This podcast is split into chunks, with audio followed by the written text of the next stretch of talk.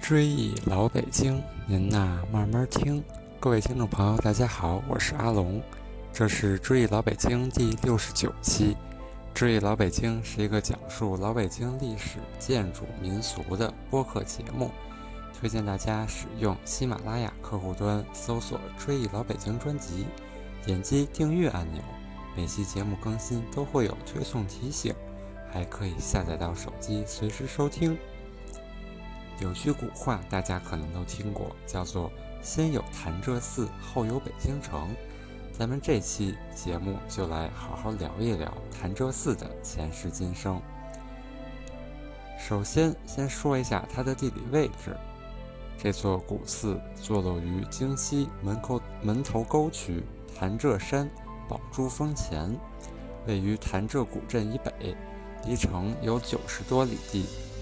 寺院坐北朝南，八面环山，九峰拥立，山峦呈马蹄形环护，阻挡了从西北方袭来的寒流，将寺庙环抱在温润的小气候环境中。先有潭柘寺，后有北京城，这句俗语是怎么来的呢？原来，这句民谚最早见于明末清初学者。孙承泽写的《天府广记》一书中，书中的原话是：“先有潭柘，后有幽州，此四之最古者也。”很显然，这句民谚的落脚点是潭柘寺，历史很古老；而幽州指的是幽州城，不是现在流传的北京城。不过，这句话至少也肯定了潭柘寺的地位，它是北京地区最古老的佛教寺庙。那么这座寺到底有多少年的历史呢？原来，潭柘寺的建寺历史最早可以追溯至西晋永嘉元年，也就是公元三百零七年，距今有一千七百多年的历史了。它是佛教传入北京地区后最早修建的一座寺庙，初创时规模不大，初名嘉福寺，到唐代武则天的万岁通天年间。也就是六百九十六到六百九十七年，寺院扩建，改名为龙泉寺。而幽州城，狭义的讲，指的是唐朝时的北京城。如果说从这个角度来看，显然先有潭柘寺，后有幽州城，这句话是成立的。到了金代，第一次把国都确定在北京，金熙宗完颜旦于皇统元年。一一四一年时，到潭柘寺进香礼佛，开始拨款对寺院进行整修和扩建。这时改名为大万寿寺。完颜旦由此成为历史上第一位到潭柘寺进香的皇帝，开创了皇帝为潭柘寺赐名，以及由潭柘由朝廷出资整修寺院的先河。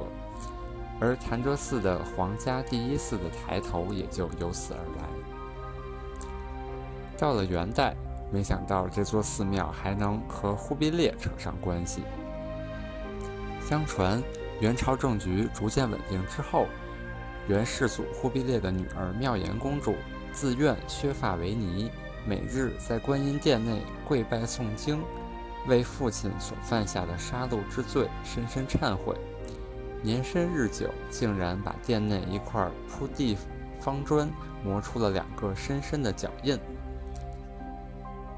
而明代万历皇帝的生母孝定皇太后虔诚修佛，一度把妙颜公主的拜砖请回了宫中，每天供奉，还作诗一首：“妙颜焚香烛，为父结善缘，同为忠孝女，流芳千百年。”时间到了清代康熙三十一年（一六九二年），这里再度受到皇家的重视，改名为秀云寺。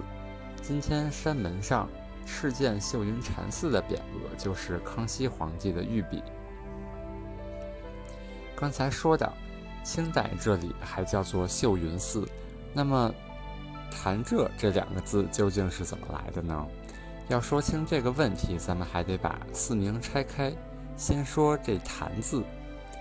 传说现在全寺的中心大雄宝殿所处的位置原本是一座深不可测的渊潭，可以直通大海的海眼，是由一条神龙来守护。在唐代，有位华严上人在此讲经，坛中的神龙每天前藏听法，想一窥上人的容颜。山神告诉龙说：“上人一发嗔心才能着相。”着相，则天龙鬼神都能见到他本来的面目。于是，神龙有一天故意把佛面前供养的一碗白饭打翻践踏，上人盛怒之下，神龙果然获睹容颜，并当面发善心，愿施舍自己的龙窟供养师尊。有一晚旋风急雨，雷电交加。两螭吻从潭中涌出地面，不一会儿，龙潭消失，平地显现，这便是“潭”字的由来。而“这”字指的是一种树木，在大殿旁的有座亭子，亭中种植有一株干枯的柘树。相传，当年山上遍植柘树，而亭中这棵柘树攀曲天骄。宛如囚笼，潭柘寺就是由此而得名的。那么刚才说了这座寺与幽州城的先后顺序，那么它到底与明代的北京城有没有关系呢？您别说，还真有。这座寺庙与明朝初年一位传奇人物有关，他就是苏州人姚广孝。因为他精通儒术与佛学，所以。被明太祖朱元璋选中，送到北京辅佐燕王朱棣，最终成为朱棣的心腹谋士。在朱棣成功夺取皇帝宝座之后，他因功受封为资善大夫，授太子少师，赐宅地与官人。而姚广孝却辞官不受，隐居在一座寺庙中当和尚。他隐居的地点就是咱们这期的主题潭柘寺。经过百般游说，姚广孝后来又受命出山，规划北京城与明朝皇宫的建设。因为姚广孝对所居的潭柘寺十分熟悉，相传他设计的北京城和皇宫蓝图的灵感也源自潭柘寺。潭柘寺有九门九关。北京城的内城也就有九座城门，而紫禁城相传也是仿照潭柘寺而建的。潭柘寺在鼎盛时期有房九九百九十九间半，所以姚广孝设计的紫禁城的房间是九千九百九十九间半。这么看来，先有潭柘寺，后有北京城，这句俗语也也是不无道理的。现在的潭柘寺还有一景，就是排队摸鱼，这又是怎么回事呢？原来，潭柘寺西北角最高处的龙王殿前悬挂有一条青黑色的石鱼，它体长一点七米，重一百五十公斤，是由含铜的石料雕凿而成，其声如金石，敲击不同的部位可以发出不同的声响，十分悦耳。犹如乐器。有人说这是清代落入潭柘寺的一块含铜量很大的陨石。相传石鱼身上一共十三个部位，象征着当时中国的十三个省份。到哪儿有旱情，就敲击相应的部位，老天爷就会降下大雨。后来这个传说逐渐变为摸石鱼的不同部位可以治疗人体相应的。疾病，所以在老北京那会儿，香客们来潭柘寺第一件事儿就是上香，而第二件事儿是来摸石鱼。现在石鱼已经被盘得油光锃亮。我昨天和同学一起去的时候，发现排队摸鱼的游客依然是络绎不绝。其实潭柘寺的历史悠久，还体现在许多著名的花木植物上。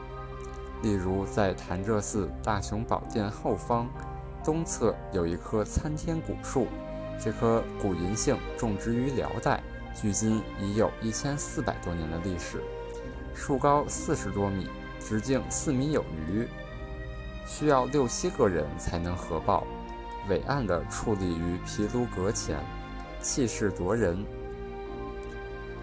那么这棵树为什么叫做帝王树呢？传说清代每一位皇帝登基，这棵树就会发一一个新枝，逐渐长大，并与主干合拢；而每一位皇帝驾崩，也会折断一棵大树枝，因此乾隆皇帝封它为帝王树。而西边这棵银杏树是后来补种的，为与帝王树相配。人们称其为配王树，可惜这两棵银杏树都是雄树，所以没没有结出银杏果实的可能。在帝王树以北的台阶上，还有两株四百多年树龄的二乔玉兰，每当阳春三月花开时节，几乎可以遮蔽半边天空，远远望去，灿若紫霞；近处端详，美如玉盏。它是华北地区最大的二乔玉兰，堪称潭柘寺的一绝。那么这座古寺里还有什么值得一看的建筑呢？原来在该寺方丈院的东侧，还有一座珍贵的留碑亭，名叫倚轩亭。现如今北京现存的留碑亭只有五座，分别位于故宫的乾隆花园、中南海、妙高峰的淳王坟。什刹海的恭王府，还有就是这里了。所谓留碑亭，是在汉白玉石板上雕刻出弯曲连贯的凹槽，仿照《兰亭序》中说的“曲水流觞”的场景，把酒杯放在蜿蜒的轨道中，随着泉水流动。难能可贵的是，这里依旧有流出的山泉水作为活水，在凹槽中缓缓流淌。可以想见，当年乾隆皇帝在此留碑赋诗的场景。因为寺院依山势而建，登高远眺，视野极佳，加之历史悠久，所以近现代不乏有文人雅士到此游览。那么历史上有哪些名人来过呢？例如郁达夫那篇最有名的散文《故都的秋》中写道：“在南方。”每年到了秋天，总要想起陶然亭的芦花、钓鱼台的柳影、西山的重唱、玉泉的夜月、潭柘寺的钟声。